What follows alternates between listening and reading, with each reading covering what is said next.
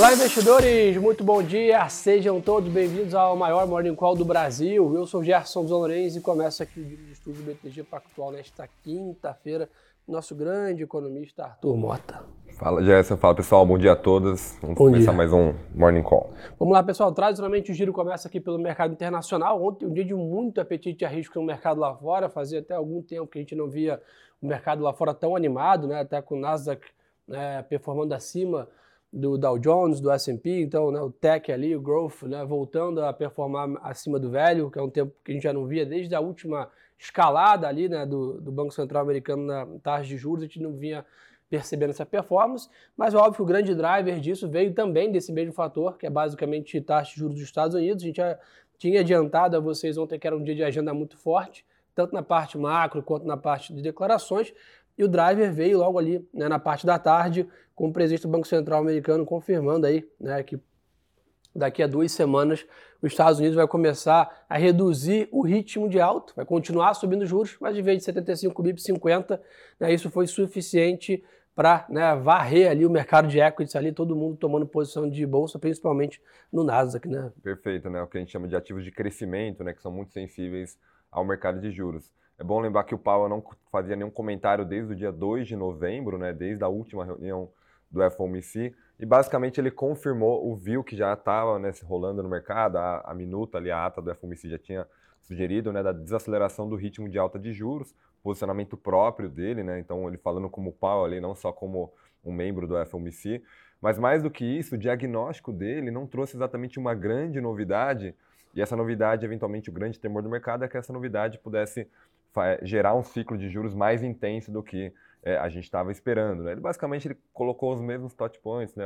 as mesmas análises que já tinham sido colocadas não só na reunião, mas por todos os membros do Fed nas últimas semanas. Então o mercado de trabalho ainda está apertado, a inflação já fez, começou a desacelerar, né? Você teve uma surpresa negativa ali no mês de, do resultado de outubro, né? Inflação CPI do mês de outubro abaixo do esperado, né? Ele falou que, embora né, no, seja positivo, não dá para gerar, né, su sugerir que acabou o problema, né, um Sim. dado só, mas mais do que isso, ele não trouxe uma grande novidade, né? Ele tentou, de fato, sugerir ao mercado que o ciclo vai ser, é, de certa forma, mais estável no ano que vem, né? Ou seja, os juros deveria ficar parado num patamar elevado, mas desde então o mercado não tem, digamos assim, comprado essa ideia. Tá? Todos os membros do Fed ali mais relevantes estão sugerindo que os cortes de juros no segundo semestre eles estão mal precificados. E, de novo, o mercado está mais olhando para os dados econômicos, os discursos são importantes, mas naturalmente vai esperar é, a reunião de dezembro. Nesse sentido, depois né, a taxa de juros na curva de juros americana futura, que estava ali próximo entre 5 e 5,05 de taxa terminal, né, no maior pico, agora voltou para 4,90. Né? Então, como se o mercado tivesse ali é, com uma certa incerteza de até onde o Fed estaria, provavelmente a próxima marcação, né, os próximos eventos relevantes, hoje né, a gente já vai comentar, tem um deles, é, mas você tem payroll, você tem, enfim, é, indicadores de inflação também antes da próxima reunião, é, para tentar eventualmente fazer o ajuste fino. Mas, de novo, acho que o principal, a principal razão foi eles não trouxeram algo novo, eles não apertaram ainda mais as condições financeiras. Nesse ambiente, o mercado ali que já estava né, vindo de uma performance melhor, quando a gente olha um horizonte um pouco mais longo, é, encontrou todos os meios ali para reduzir, principalmente né, a, a, posição de venda, etc., tirar o prêmio de risco. Bom, e aí nessa dinâmica, né, a gente, depois de um dia de grande euforia ontem, acho que essa é a palavra certa, talvez, para o mercado lá fora, hoje o mercado amanhece um pouco mais de lado, então o S&P praticamente sem né, alterações, a Europa ainda pega um pouco desse otimismo do final do dia, né, ontem metade dessa performance à tarde aqui lá nos Estados Unidos aconteceu já com a Europa fechada, né, então a Europa captura esse, esse otimismo agora pela manhã, então né, o Eurostock sobe 0,70, por exemplo, a gente vê um dia de dólar mais fraco, né, renda fixa americana flat, o que chama atenção é mais um dia de forte para as commodities. Né? Para quem acompanhou ontem, o Bovespa emplacou mais um dia de alta, Petrobras e Vale ali como destaque, né, puxando as operações, e hoje tudo indica uma dinâmica parecida, o petróleo sobe mais 1%, né, tá próximo a 88 dólares aqui o contrato Brent, e além disso a China, né, o minério de ferro, desculpa, avança aí novamente com 27% né, de ganho em novembro, hoje começa dezembro também né, em alta. E as tuas grandes notícias aqui né, são as escaladas né, dos protestos na China, que por um lado seria ruim, mas por um outro parece que a China vai sendo forçada a reduzir ali essa política de Covid zero e, por outro lado, também a avançar né, a sua vacinação, dado que a questão social começa a entrar em ebulição lá. Né? Perfeito. Acho que tem sido até um pouco impressionante a velocidade desses eventos. A gente está sendo até é, relativamente surpreendido pelo, pelo horizonte de tempo. Tá? A gente acreditava que isso aconteceria mais no primeiro trimestre, eventualmente abertura no segundo trimestre. Essa janela de tempo está sendo antecipada. É bom a gente ficar bastante atento a isso. É, ao longo dos últimos dias, diversas medidas que reduziam as restrições estão sendo tomadas. Hoje, mais uma delas, né? Então, as pessoas que têm contatos, que são testadas positivas, podem fazer a quarentena em casa. Lembrando que na China. Tinha que ficar no hotel, né? Tinha que ficar numa região separada, né? Eventualmente ali num lugar mais controlado. Também o volume de testes também está sendo reduzido. E mais importante do que isso, não só o desejo do governo pela reabertura, mas a forma como ele está fazendo agora pode ser mais é, robusta. Eles estão iniciando uma campanha de vacinação muito intensa. Saiu na caixinha que, inclusive, eles têm uma meta até final de janeiro de você ter basicamente 90% da população idosa acima de 80 anos com a taxa de vacinação completa. Se isso de fato for entregue, a gente Sim. pode estar tá vendo uma antecipação muito importante da campanha de vacinação e, por consequência, uma consolidação robusta da reabertura. Isso motivado, naturalmente, pela, pelo avanço dos protestos, né? o governo está tendo que acelerar, mas mais do que isso, principalmente na mídia estatal chinesa, a gente está vendo uma mudança do discurso das lideranças sobre o que é o Covid, né? Então, tentando é, sugerir né, que o vírus é, é, uma cepa muito mais branda, o pior momento já Por passou. Tempos aterrorizar a população. Né? Exatamente. Inclusive, nessa semana, teve um editorial no Beijing, é, é, num, dos, num, dos, principais é, jornais estatais de Beijing, sugerindo que a China venceu de fato o Covid, né? Meio que cantando a vitória é, uma clara sinalização que eles estão mudando bastante a cabeça. Então, né, esse ambiente né, de um processo de reabertura, né, pode começar agora, eventualmente durar o primeiro trimestre, enfim, é, o horizonte aí está bastante aberto, mas tem sido mais construtivo, ele gera uma grande expectativa do que será a demanda ao futuro de China para o próximo ano. Então, é todos os ativos ali que são sensíveis à China, especialmente commodities, próprio minério de ferro, né, as pessoas vão poder voltar eventualmente no próximo ano a sair, a, fazer aquisição de imóveis com uma taxa de juros mais baixa do que tinha antes do pré-Covid, né? Então, você pode ter um ambiente mais construtivo. Lembrando que o governo também tem dado suporte maior para o setor imobiliário. Só nesse mês a gente está falando de 163 bilhões de dólares, mais de um trilhão de yuan, vindo aí de três bancos, bastante direcionado, mudando também a regra do jogo. As empresas podem fazer follow-on para se, se financiar mercado e voltar a construir. Então você tem várias coisas acontecendo ao mesmo tempo para um direcional mais construtivo para risco é, de ativos que são ligados à China. Né? Então, minério de ferro que chegou ali a bater abaixo de 80, né, fez um, um avanço bem expressivo. Não é à toa que a gente olha para Vale, para Gerdau, para Uzi Minas, para CSN, mineração e etc. A gente percebe ali a, o destaque do mês de novembro foi esse, né? Se a gente tirasse ali, lembrando, a Vale tem quase 18% do peso do índice, a massa somada a Bradespar e companhia, então a ideia, né, se a gente olhar né, o, o índice X-Vale, a gente com certeza teria tido um mês bem pior né, na média do que a gente teve. Então, sem dúvida, isso linha. E já dando um spoiler aqui, a Vale entrou na Tencin de dezembro. Né, então, o Cadu e time lá, junto com o Bruno Lima, soltaram as carteiras recomendadas agora na virada do mês.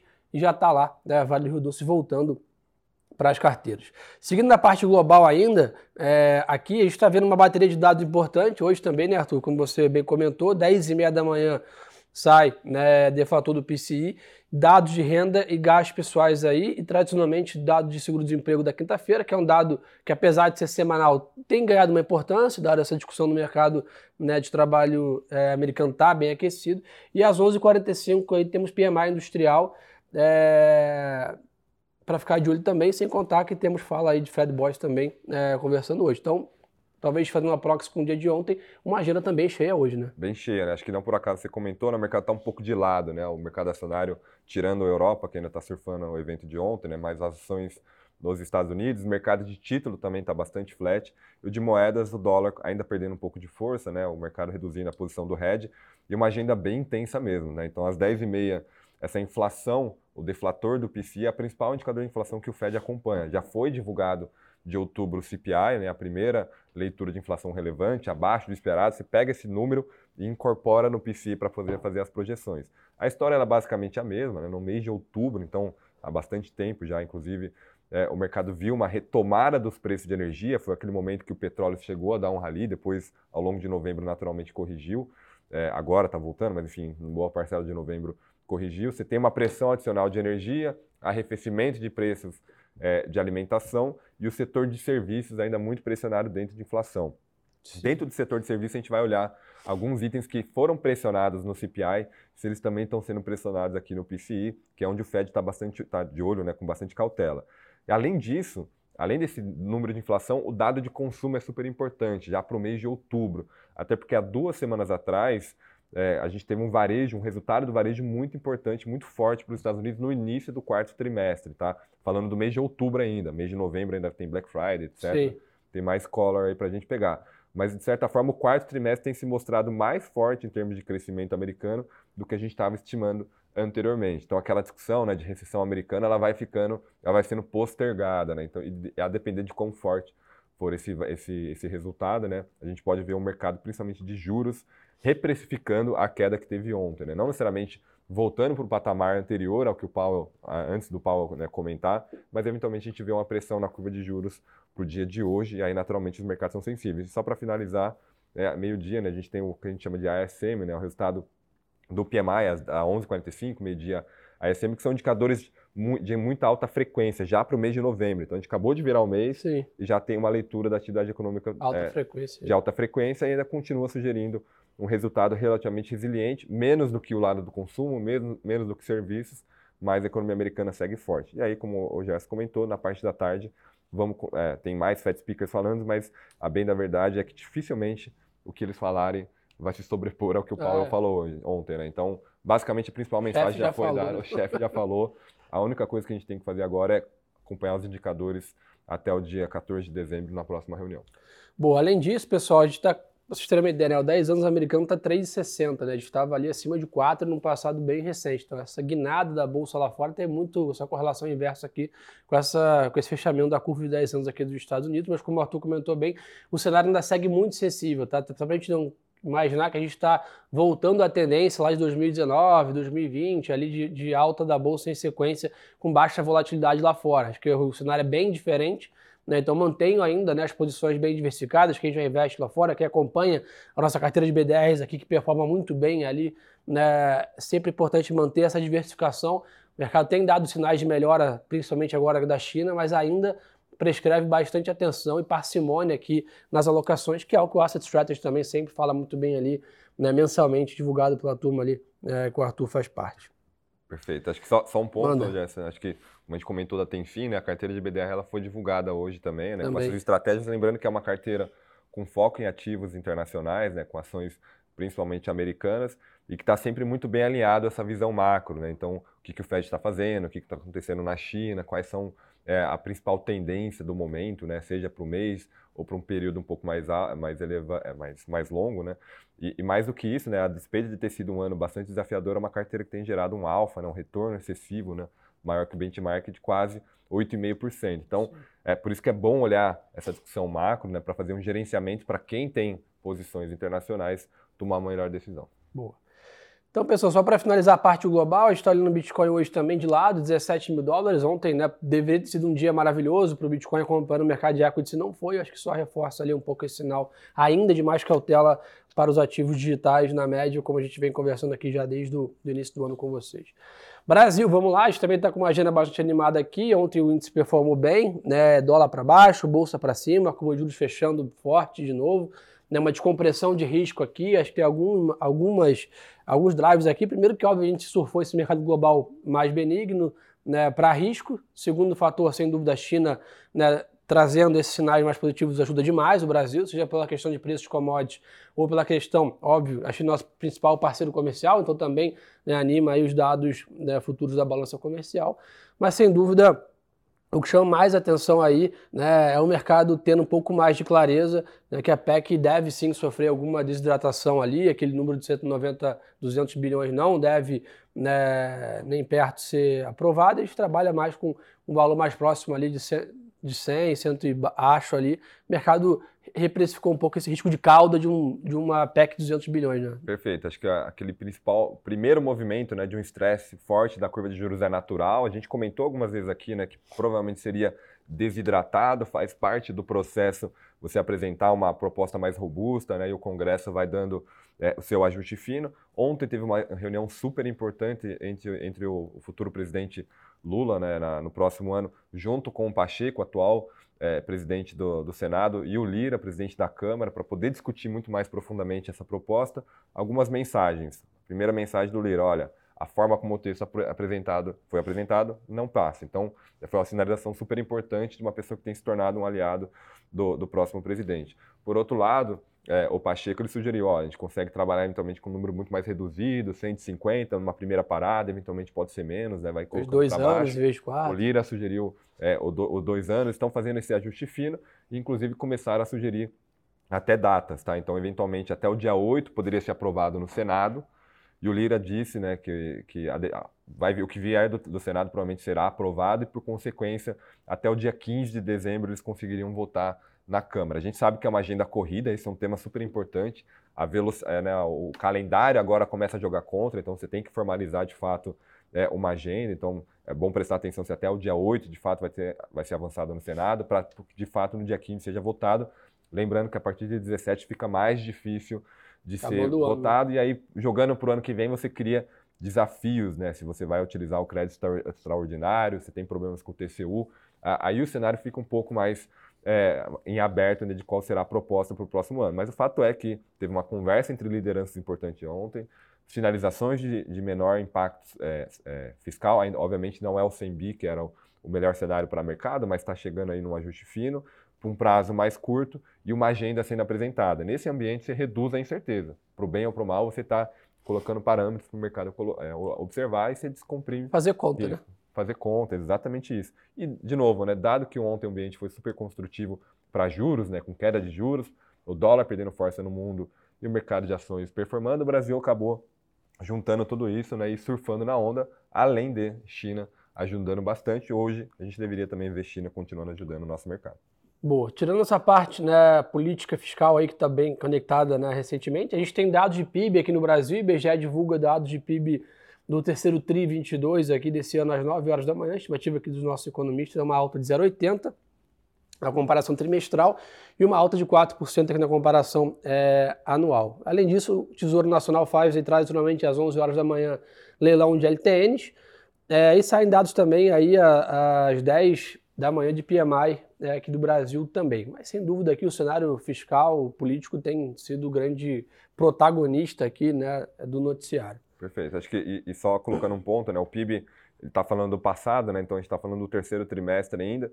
Acho que ele é um PIB super importante, pelo menos para a construção de como está a velocidade de, da economia brasileira. Tá? Lembrando que é um PIB que sofre alteração, tá? o, o resultado do terceiro trimestre, usualmente no começo de dezembro, ele vem com uma revisão da série histórica, então a gente pode mudar um pouco o que foi a cara do passado, mas sobre mais do que isso, hoje aqui o BTG tem 0,8, o mercado tem 0,6, e a gente confessa que a gente tem até um viés um pouco autista, tá? eventualmente até acima de 0,8. Se confirmado, você pode jogar um viés autista não só para a nossa projeção do ano, que atualmente é 3%, mas eventualmente também para o próximo de 0,9%. Né? Então a velocidade com que a economia brasileira é, entrou o quarto trimestre, sobretudo vai entrar o, segundo, o 2023, é super relevante, até porque no início desse quarto trimestre, os indicadores de confiança começaram a dar uma estabilizada e dar uma piorada. Então, é bom que esse resultado seja forte, né, para a gente conseguir contrabalancear esses efeitos na margem né, e a economia continue gerando efeitos positivos, né, não só né, para as receitas das empresas, mas naturalmente para o mercado de trabalho e você continuar crescendo no próximo ano. Boa. Na parte pessoal da corporativa, tá? A gente tem monitorado ontem, né? A Petrobras divulgou seu plano estratégico aí para os próximos quatro anos, né? Uma meta de investimento de 78 bilhões de dólares e a produção de petróleo em 2023 mantida em 2,1 milhões de barris por dia. É, e hoje acontece aí a partir das 10h30 da manhã o Petrobras Day, né? Então quem é acionista aí, quem gosta de acompanhar aí a companhia fique de olho, né? A, diretoria, o conselho vai divulgar os próximos planos à frente. E nesse mesmo momento acontece também, né? A Itaúsa realiza encontro com analistas a partir das horas da manhã. E a Vale também tem o Vale Day Nova York na próxima quarta-feira, foi anunciado. Então, hoje é o Petrobras Day e na semana que vem na quarta-feira é o Vale Day em Nova York, então que também gosta de acompanhar aí o futuro da mineradora brasileira, importante acompanhar aí a cabeça da diretoria à frente. A B3 divulgou a primeira prévia da carteira teórica do Ibovespa, né, que vai valer de janeiro a abril do ano que vem, né, e foi excluído os papéis ainda positivo, nenhuma ação foi adicionada aí ao índice, lembrando que essa é só a primeira prévia aqui para vocês terem é, no radar. Vamos ver o que o pessoal quer saber aqui, Arthur. Alguma pergunta interessante? Ah, o pessoal perguntou aqui como é que está a nossa cabeça né, para o cenário de câmbio. Ainda seguimos com, com o mesmo patamar ali? Boa, acho que essa é uma pergunta importante. Tá? A gente ainda vê um espaço de apreciação até mais ou menos janeiro. É um, é um ambiente, um período do ano que tem uma sazonalidade positiva para a moeda, entrada de fluxo. Você também tira a discussão fiscal até o dia 17, né? então você teria o final de dezembro, início de janeiro um pouco mais construtivo, a própria desaceleração do ritmo de alta de juros do Fed, mas para o ano que vem, a gente ainda vai ver um ano, um ano de volatilidade na moeda, tá? A gente ainda tem um viés de depreciação para o próximo ano, até porque, de novo, até foi comentado hoje, é, na verdade ontem pelo Haddad, né, que pode ser, vir a ser o ministro da Fazenda, em que eles devem apresentar uma nova proposta de regra fiscal que vai vir também junto com uma reforma tributária. Então, o ano que vem ele vai ser um ano de discussões fiscais importantes, assim como tem sido agora no curto prazo. E nesse momento a gente sabe que é um ambiente de volatilidade maior para a moeda. Quando a gente olha lá para fora, provavelmente o vento lá de fora vai ser mais construtivo para uma apreciação do real. Então, China vai estar tá reabrindo, vai estar tá crescendo e provavelmente o dólar vai estar tá perdendo força no mundo. Então, o que vem lá de fora vai ser bom para a nossa moeda. A discussão é, a depender dessa evolução da discussão fiscal, é, se os nossos ambientes, se o nosso ambiente aqui de risco país vai ser construtivo também. Por enquanto, a gente tem uma visão mais ou menos neutra tá, da moeda, Sim. aprecia até o início de janeiro e entra num patamar, né, num ambiente de maior volatilidade, até principalmente a partir de, de meados de junho, julho, onde você começa a discussão de orçamento 2024 e é onde as coisas com, começam a acontecer. Tá? Então vai ser um ano volátil, a gente não tem um view, um view assim, de uma apreciação tão intensa para o próximo ano, a gente tem pelo menos uma projeção de apreciação, mas é, não volta ali para o que era patamar pré-pandemia, porque tem um tema doméstico bem importante para ser colocado. Boa, pessoal. Então acho que o resumo da ópera é esse, tá? Um dia lá fora começamos de lado, com uma agenda econômica bem carregada, parecido com o que aconteceu ontem mas um dia bem positivo para commodities na média, com boas notícias da China, que deveria sobrar bem né, aqui para os nossos ativos. Arthur, obrigado pela parceria de sempre. Queria reforçar o grande convite para você seguir a gente no Instagram também e no Twitter. Então é só procurar eu, o Gerson Zolorenzi ou Arthur Mota. Aí tem os dois canais para estar tá acompanhando a gente, ou no Twitter ou no Instagram. Muito bacana ter mais um canal para estar tá com vocês lá. Espero encontrar vocês lá também. Obrigado né, novamente, Arthur, aí, pela aula de sempre. Uma boa quinta-feira de negócios para todo mundo. E lembre-se, pessoal, que o melhor ativo é sempre a boa informação. Valeu, pessoal. Bom dia.